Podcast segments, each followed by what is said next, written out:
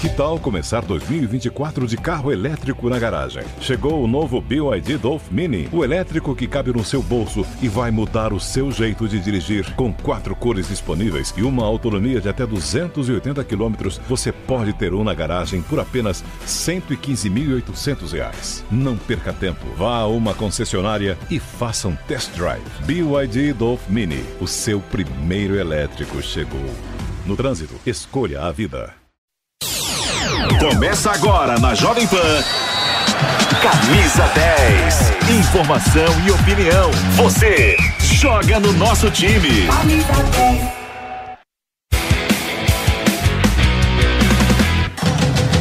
Sábado, estamos chegando, dia de clássico, sabadão de clássico, de muitos jogos neste final de semana. Estádio do Morumbi, palco de grandes títulos de Palmeiras, Santos, Corinthians e principalmente São Paulo Futebol Clube. Mas hoje vai ser o palco de Palmeiras e Santos às 18 horas e 30 minutos. Aliás, Vamos rodar os jogos de hoje, desse sabadão. Hoje tem São Bento e Mirassol, no estádio Walter Ribeiro, em Sorocaba, às três e meia da tarde. Ferroviária e São Bernardo, na Fonte Luminosa, às quatro da tarde. Guarani e Bragantino, rivalidade forte aí no Brinco de Ouro da Princesa, às quatro da tarde. E um pouco mais tarde, às 18 horas e 30 minutos, Palmeiras e Santos Jogo que terá a transmissão da Jovem Pan. Estaremos nessa no FM, no AM, em todas as plataformas. Jogos de amanhã, domingão. Amanhã, 11 horas da manhã, tem Ituano e Água Santa em Itu. Santo André e São Paulo, jogo que o Nilson César vai transmitir na PAN 4 da tarde. Corinthians e Botafogo, às 18 horas e 30 minutos, com José Manuel de Barros. E fechando a rodada, Portuguesa e Inter de Limeira no Canindé, 8 e meia da noite. É, rapaz, hoje teremos um super jogo, um grande jogo para você na Jovem Pan, Palmeiras e Santos, Santos e Palmeiras, o bicho vai pegar. Já já o Pedro Marques vai entrar direto no Morumbi, ao lado do Diogo Mesquita. Vamos falar tudo a respeito desse jogo. Vamos falar do Flamengo, vamos falar do Fluminense, vamos falar de Atlético Mineiro, vamos falar, vamos pro, vamos para Minas, vamos para Sul, em todos os lugares estaremos. Começando com o Corinthians, rapaziada. Vamos começar com o Timão? Kaique Silva vem aí falando do Corinthians, que joga amanhã, de 18 horas e 30 minutos. Fala, Kaique. Sem jogos no meio de semana, o Corinthians teve tempo de trabalho no CT Joaquim Grava. Após a vitória no clássico diante do São Paulo, foram seis atividades, contando com o treino que está acontecendo neste momento e encerra a preparação para o jogo do próximo domingo, quando o Timão volta a campo em Itaquera, diante do Botafogo de Ribeirão Preto. Feliz por, por, pelo resultado da última partida, resultado importante, mas temos que na sequência, temos que continuar evoluindo, crescendo. A preparação está sendo boa, a gente está trabalhando forte aí para é, em casa no domingo em busca de uma vitória. Cara, Paulista nunca é jogo fácil, né? Pelo investimento que tem, pelas equipes, você pega, já falei inúmeras vezes sobre isso, tem times de Série A, times de Série B, muitos times que você olha que de repente estão numa Série C, Série D ou, ou de repente tem Série, são jogadores que que no segundo semestre acabam jogando os campeonatos de Série B de brasileiro, Série A, então é um campeonato muito competitivo, muito disputado, todos os jogos são, são, são muito disputados. Dificilmente você vê um jogo é, que com placar muito largo, são, são jogos equilibrados, então é, é manter o respeito pela equipe Botafogo, que é uma equipe muito qualificada, fazer um grande campeonato, mas dentro da nossa casa, temos que nos impor em busca dos três pontos. Para o jogo deste domingo, Fausto Vera pode reaparecer entre os relacionados e, quem sabe, retomar a titularidade, que foi muito bem assumida nas duas últimas partidas pelo jovem Rony. Nós estamos trabalhando bem, né? É, estamos se dedicando a cada dia, é, construindo. A cada dia o time está crescendo, está encorpando. É, a gente fica feliz por estar tá por ser líder, por estar tá ganhando, né? O importante é ganhar. E é continuar trabalhando, os pés no chão e vamos, e vamos para cima.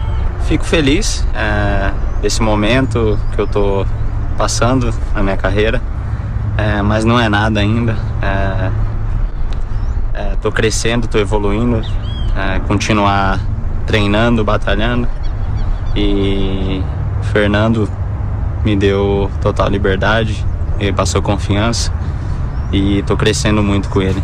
Quem pode ficar de fora é o atacante Yuri Alberto, que ao longo da semana fez tratamento em dois períodos com a fisioterapia do clube para tratar as dores no tornozelo, que o perseguem ainda desde a pré-temporada.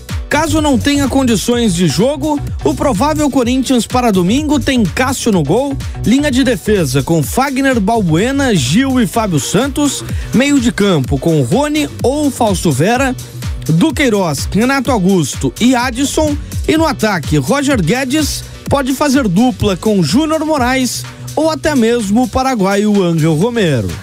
Então é isso. Corinthians e Botafogo se enfrentam em Itaquera no próximo domingo e a bola rola a partir das seis e meia da tarde com a total cobertura da equipe de esportes aqui da Jovem Pan.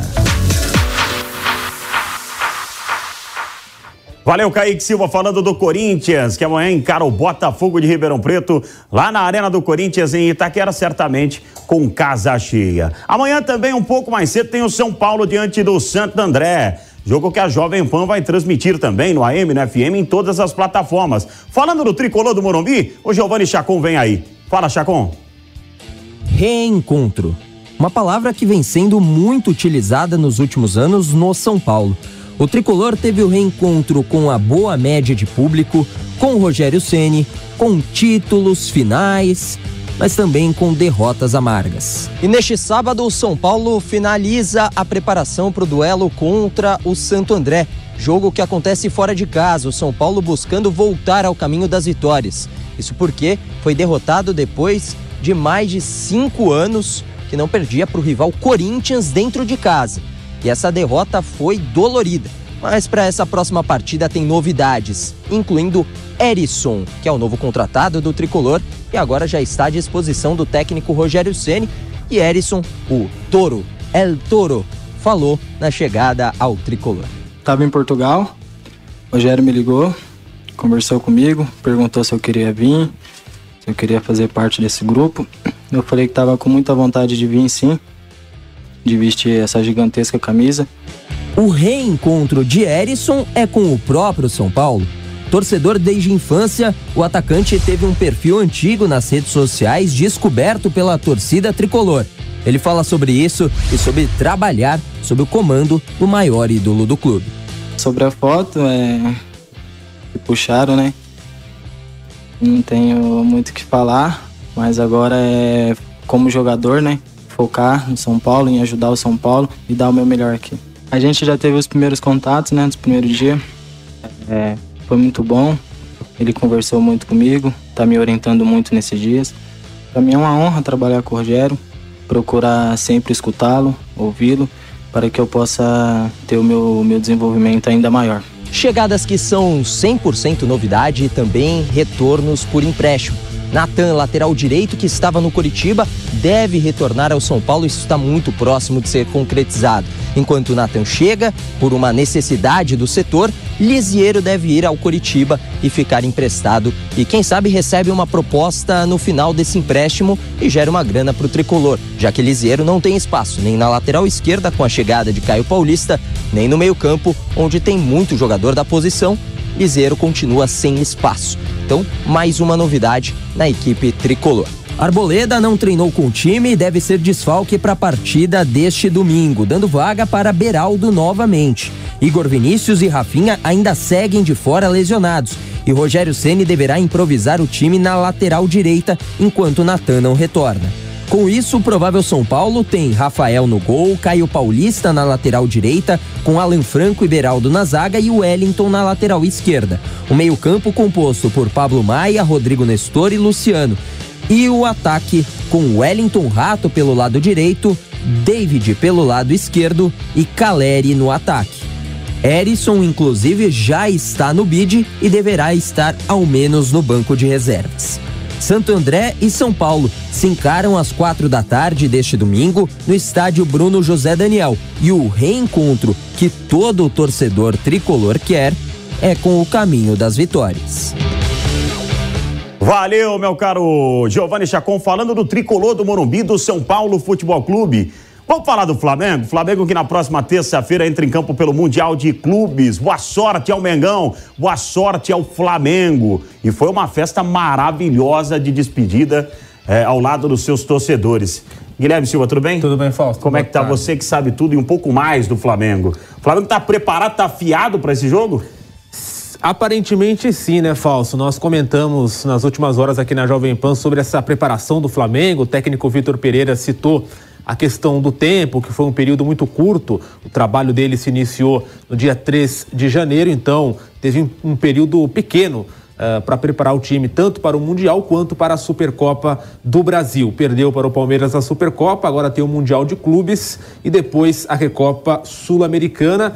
Agora as imagens do Aeroflá. É impressionante o que a torcida do Flamengo faz, né? Sim, foi uma festa bonita nessa despedida do time do Rio de Janeiro para Marrocos. A equipe já está no país sede do Mundial de Clubes, já inclusive treinou é, no hotel onde o clube está hospedado. Agora também fez um treino no seu ali centro de treinamentos provisórios, né? De provisório enquanto o clube é, está no Marrocos. Então fica essa preparação e essa dúvida em relação ao time do Flamengo, ao que pode render, porque vimos na Supercopa do Brasil um Flamengo bem abaixo do esperado. Então o técnico Vitor Pereira vai ter que mexer na equipe, talvez, preparar é, uma formação diferente caso chegue à final para enfrentar o Real Madrid. Algumas dúvidas também em relação, por exemplo, à lateral direita, se joga o Mateuzinho, se joga o Varela, provavelmente o Varela, mas também há essa dúvida ali no setor defensivo da equipe do Flamengo. O Vidal tá mais calmo?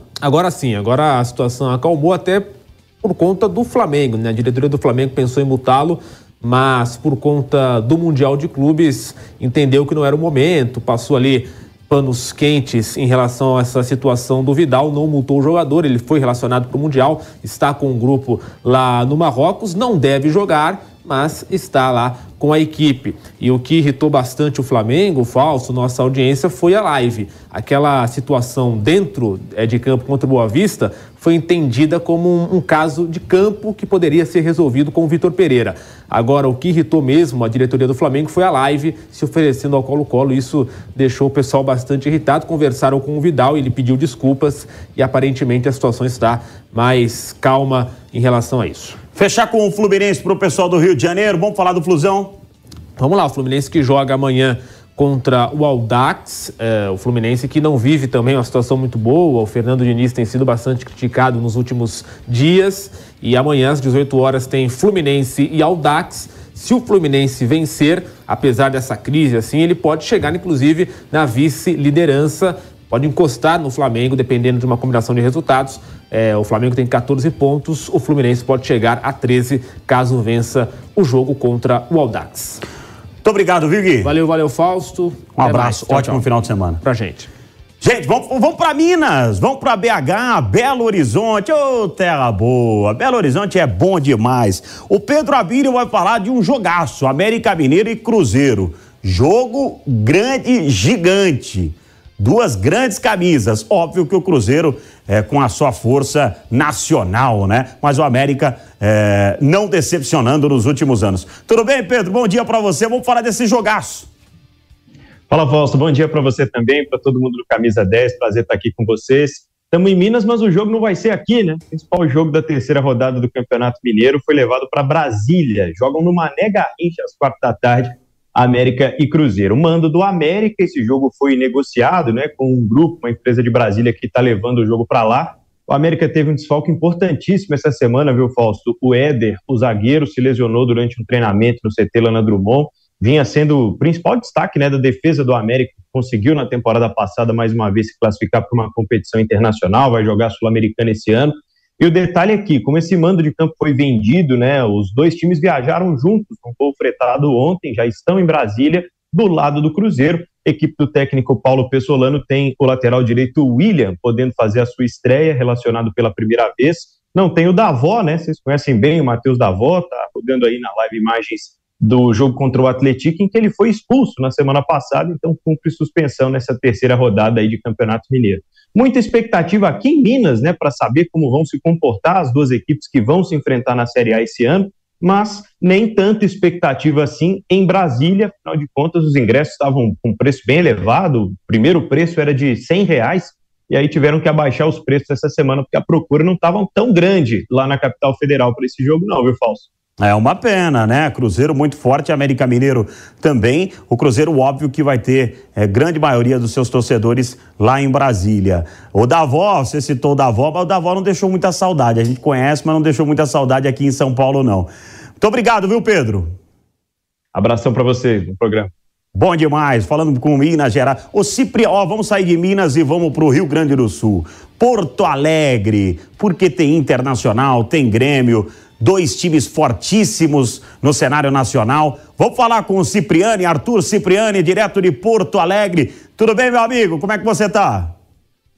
Tudo certo, Fausto, tudo certo. Boa tarde para todo mundo que nos assiste e também nos ouve. Pois é, hoje tem Grêmio e amanhã tem Internacional. Dupla Grenal que foca no Campeonato Gaúcho porque é uma disputa interna muito grande. O Internacional quer aí cortar a hegemonia do Grêmio de vários títulos e o Grêmio quer seguir campeão. Essa briga aqui, aqui no Sul é muito forte e com certeza aí vai ser um ano de muitas novidades, porque tanto o Grêmio quanto o Inter querem anunciar novas contratações, Fausto. É, duas, duas equipes que precisam. Tem alguns nomes, Cipriani? Temos sim. No Grêmio, o Campaz está indo para o Rosário Central. O jogador que não vem sendo muito utilizado, Renato deu várias oportunidades, não teve um bom ano, vai para o Rosário Central. A direção gremista já acertou isso e nos próximos dias o jogador vai estar viajando para a Argentina. Também Guilherme, atacante do Grêmio, que já está 36 jogos sem marcar, o jogador que vai estar indo para o esporte. Algumas outras negociações estão envolvendo a vinda de um atacante para o Grêmio. Falava-se muito em Michael, mas a negociação não avançou e o Grêmio deve trazer um outro nome, até porque Diego Souza já anunciou que deve parar ainda na metade do ano. Nós temos Luizito Soares por aqui, mas o Grêmio precisa de mais reforços para compor o seu elenco. Já no lado colorado, Baralhas chegou, chegou do Atlético Goianiense e o Internacional também quer esta semana fechar a compra de Vitão, ele que está emprestado ao Internacional, mas pertence ao futebol da Ucrânia, que vem passando sobre a guerra e tudo mais. Então o Internacional quer fechar a contratação desse jogador. E o Inter também procura um atacante e um meio-campo para compor o seu elenco. Muito obrigado, Cipriani, direto de Porto Alegre. Então, o Grêmio joga hoje, o Internacional joga amanhã. Fomos para Minas Gerais, fomos para Porto Alegre. Porto Alegre, Rio Grande do Sul, terra boa demais também. Vamos voltar, vamos agora não. Agora então vamos falar do clássico, Palmeiras e Santos. Santos e Palmeiras no estádio do Morumbi, mais de 41 mil ingressos vendidos. Eu confesso que a minha expectativa era que o torcedor do Palmeiras batesse o recorde da torcida do São Paulo. Acho difícil isso acontecer até a hora do jogo. Vamos com o Pedro Marques, o Diogo Mesquita também, os dois na frente do estádio do Morumbi. Pedro Marques, eu confesso que estava eh, botando fé que a torcida do Palmeiras levaria mais de 60 mil torcedores no Morumbi hoje. Um abraço para vocês dois. Muito bom dia, Fausto Favara. Estou aqui com o Diogo Mesquita no estádio do Morumbi, palco do clássico, clássico da saudade, mas também pode ser chamado de clássico da atualidade.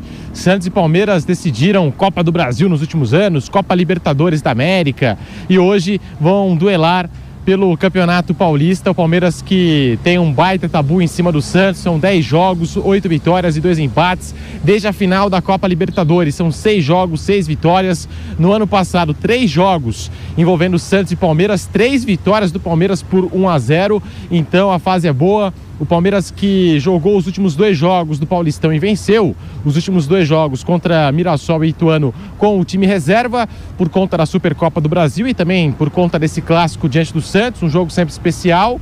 E hoje volta a jogar com a cavalaria toda, já diria Vanderlei Nogueira, com o time principal, com o time completo. Sobre a questão dos ingressos, Fausto, um detalhe. O Palmeiras teve dificuldades para abrir a venda de ingressos.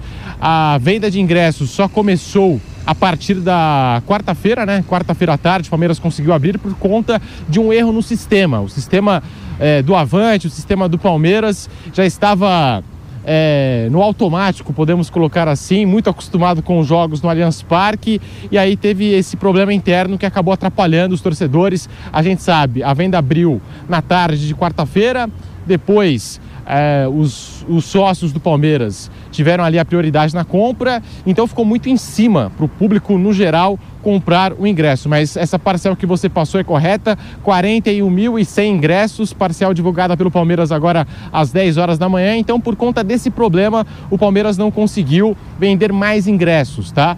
E outro detalhe interessante, até conversando aqui com palmeirenses, e a gente vê é, um público que geralmente não frequenta o Allianz Parque. Por que, que eu digo isso? Porque no Allianz Parque existe sempre uma concorrência muito forte, os ingressos são mais caros e aqui no Morumbi tem meia entrada de 20 reais. Então eu cheguei a conversar com um torcedor palmeirense que falou: oh, eu não consigo comprar ingresso no Allianz Parque, é muito caro, às vezes nem tem ingresso quando abre para venda para o público geral, é muito disputado e eu consegui comprar hoje para esse jogo aqui no Morumbi. Então é uma oportunidade para o torcedor do Palmeiras e as bilheterias aqui do Morumbi estão abertas. Do meu lado, Diogo Pedro, Mesquita Pedro. com as informações, as novidades do Santos. Bom dia, Diogo. Diga lá, Fausto. Não, e, e para aquele mais nostálgico, né? O Morumbi foi palco de grandes decisões.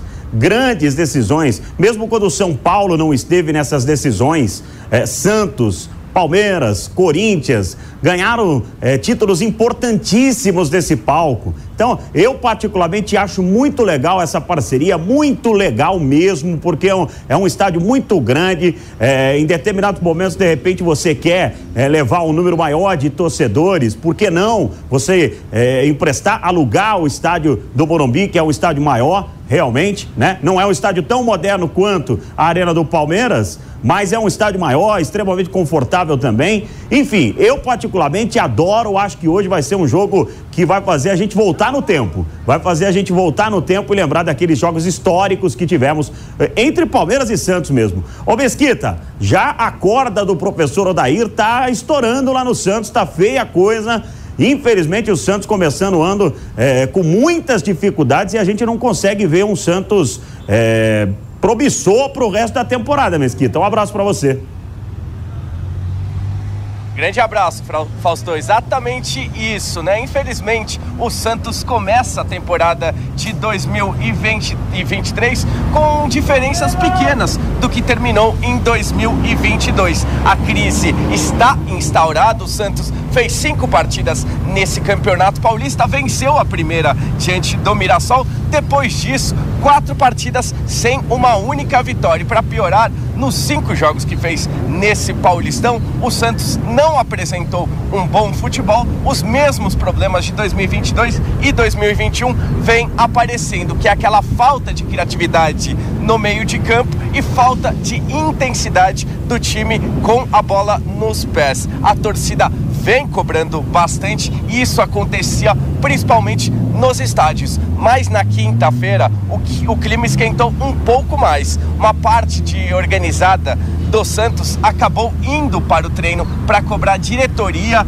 jogadores, comissão técnica. O recado principal foi para a diretoria. O lema é, dessa manifestação foi contrate ou renuncie. Isso direcionado ao presidente do Peixe, Andrés Rueda, e por conta desses protestos, a conversa foi aberta com parte desses torcedores do Santos. O Peixe estava perto de anunciar até o Lucas Lima, ele que deixou o Santos pela porta dos fundos para ir para o Palmeiras, depois de algumas declarações infelizes em relação ao Santos. A torcida, por conta disso, não perdoa o jogador. Os torcedores avisaram isso à presidência e parece que essa vinda do Lucas Lima, por enquanto, foi colocada um pouco de canto. A diretoria vai repensar essa contratação, essa repatriação do Lucas Lima. Falando um pouquinho sobre hoje, Fausto, nada que é ruim é tão ruim que não possa piorar. Infelizmente, o Santos está com vários problemas no seu elenco. A gente sabe que o Soteudo, o principal jogador, a principal referência técnica do time, não joga mais o campeonato paulista. Teve uma lesão no ombro, vai precisar de operação e teve o seu nome retirado da lista de inscritos para o Paulistão. O Raniel, ele que estava emprestado no ano passado, não jogou pelo Peixe, voltou, quase foi negociado, a negociação melou e o Santos deve inscrever o Raniel no Paulistão no lugar do Soteldo. E o Santos tem que se coçar, porque seria uma vergonha para a instituição, para a história do Santos, um rebaixamento num campeonato paulista. Então, trate de se coçar, Santos, Soteudo é um desfoco importantíssimo. Olha a situação do Santos no grupo A. O Santos tem seis pontos. Óbvio que está tudo muito embolado ainda, né? Dá tempo do Santos é, é, virar o jogo, mas tem o Botafogo que está indo muito bem, o Bragantino que está indo muito bem e o, a Inter de Limeira que está à frente do Santos. Então é bom o Santos se coçar. Olha na classificação geral, o Santos é o décimo na classificação geral. Então, infelizmente, a gente está vendo o Santos nessa situação. Clássico é clássico, é o que a gente sempre fala, mas hoje, o, vou voltar com o Pedro Marques e com o Mesquita direto do Morumbi, mas hoje, Pedro, a gente já está chegando ao fim do Camisa 10, daqui a pouco vocês vão trazer as prováveis escalações, mas hoje existe uma disparidade muito grande técnica, física entre as duas equipes, né? E, e, até uma disparidade dos últimos anos. O Santos quase caiu ano passado, quase caiu ano retrasado no Campeonato Paulista. Hoje o Palmeiras entra como um grande favorito para essa partida. Digamos que é 80 a 20, né? Então a situação do Santos é bem dramática. Faz tempo que eu não vejo uma disparidade tão grande assim, viu, meu caro Pedro? É verdade, Fausto. Lembrando que o último jogo do Palmeiras aqui no Morumbi foi contra o Santos pelo Campeonato Brasileiro de 2020, na época da pandemia. E o Palmeiras venceu aquele jogo com gols de Luiz Adriano e Patrick de Paula. O Lucas Lima fazia parte do elenco do Palmeiras e chegou a jogar esse jogo. Foi o último jogo do Palmeiras aqui no Morumbi e o último jogo com o público aconteceu lá em 2007, num clássico, num derby, Palmeiras e Corinthians 1 a 0 para o Palmeiras. O São Paulo que também deve utilizar o Allianz Parque, é um acordo estratégico um acordo, eu diria até mesmo interessante, porque o palmeirense nasceu com essa rivalidade com o São Paulo, já não é de hoje. É, tem palmeirense até que diz, né, Fausto, Diogo, que rival é o Corinthians, São Paulo é inimigo, né? Então sempre criaram esse tipo de relação, pouquíssimo amistosa, com pouquíssima abertura. Mas agora, detalhe, a presidente do Palmeiras, Leila Pereira, e o presidente do São Paulo, Júlio Casares, eles estão liderando todo o movimento no futebol brasileiro pela criação de uma nova liga, a Libra. E nesses encontros eles estão compartilhando aí o mesmo pensamento e fizeram né, esse acordo estratégico do Palmeiras vir jogar aqui no Morumbi e do São Paulo jogar também no Allianz Parque, a reta final do Paulistão. O Allianz Parque está recebendo um evento de carnaval. Nós temos aqui, meu caro Fausto Favara, amigos do Ô, Camisa Pedro. 10, uma sonora do Giovani falando sobre a fase do Santos. Vamos conferir. O Santos é é um time muito grande, é um time que você tem que ter total respeito, tem que tá, entrar muito ligado, porque tem ótimos jogadores do outro lado também, que qualquer momento pode, pode decidir a partida. Então acho que vai ser uma partida bastante complicada, independente da situação que o Santos vive hoje. Vai ser uma partida totalmente complicada assim, mas vamos fazer o nosso melhor para conseguir mais esses três pontos aí. Outro detalhe, Pedro, é, você falou a respeito dessa situação entre Palmeiras e São Paulo, deixando bem claro, conselheiros do Palmeiras já estão questionando essa decisão da Leila. Então, realmente, é, tomara que isso eles consigam entender que tem que ser assim, tem que ser de forma amistosa, óbvio, rivalidade é dentro de campo. Ô Pedro, Max e Diogo Mesquita, eu vou pedir para vocês daquela agilidade a possível, a, a provável escalação do Palmeiras e a provável escalação do Santos. Temos aí, Pedro, vamos lá, manda bala. Vamos lá, Palmeiras. O Everton, Marcos Rocha, Gomes, Murilo e Piquerez, Gabriel Menino, Zé Rafael e Veiga. E no ataque, Dudu, Rony e Hendrick é o Palmeiras com força máxima. E o Santos, Diogo Mesquita? Olha, a equipe do Peixe, o Ângelo deve ficar no banco de reserva, sentiu a pressão da torcida, lembrando que é um menino de 18 anos de idade. O Santos, provável, deve entrar em campo com João Paulo no gol, o João Lucas na lateral direito, Messias e Eduardo Bauerman na zaga e Lucas Pires na lateral esquerda. Pelo meio, Dodge, o Sandri e o Vinícius Zanocelo. No ataque, Speed Mendonça, Lucas Braga e Marcos Leonardo. Muito bem. Pedro Marques, um abraço para você. Diogo Mesquita, um abraço. Antes eu quero um palpite rapidinho. Seu palpite, Pedro. Acho que o Palmeiras vence, 2 a 0 viu, Fausto? Diogo Mesquita. Olha, o Santos torcendo para o Peixe, eu acredito que no máximo um empate, um 0 a 0 Tá falado. grande abraço para vocês. Para mim vai dar Palmeiras. Acho que o Palmeiras vai vencer por 3 a 1 hoje no estádio do Morumbi. A Jovem Pan vai transmitir. Já já tô indo lá pro Morumbi para transmissão de Palmeiras e Santos no FM, no AM, no YouTube e em todas as plataformas. Obrigado pela sua companhia. Até sábado que vem com muito mais esporte para você.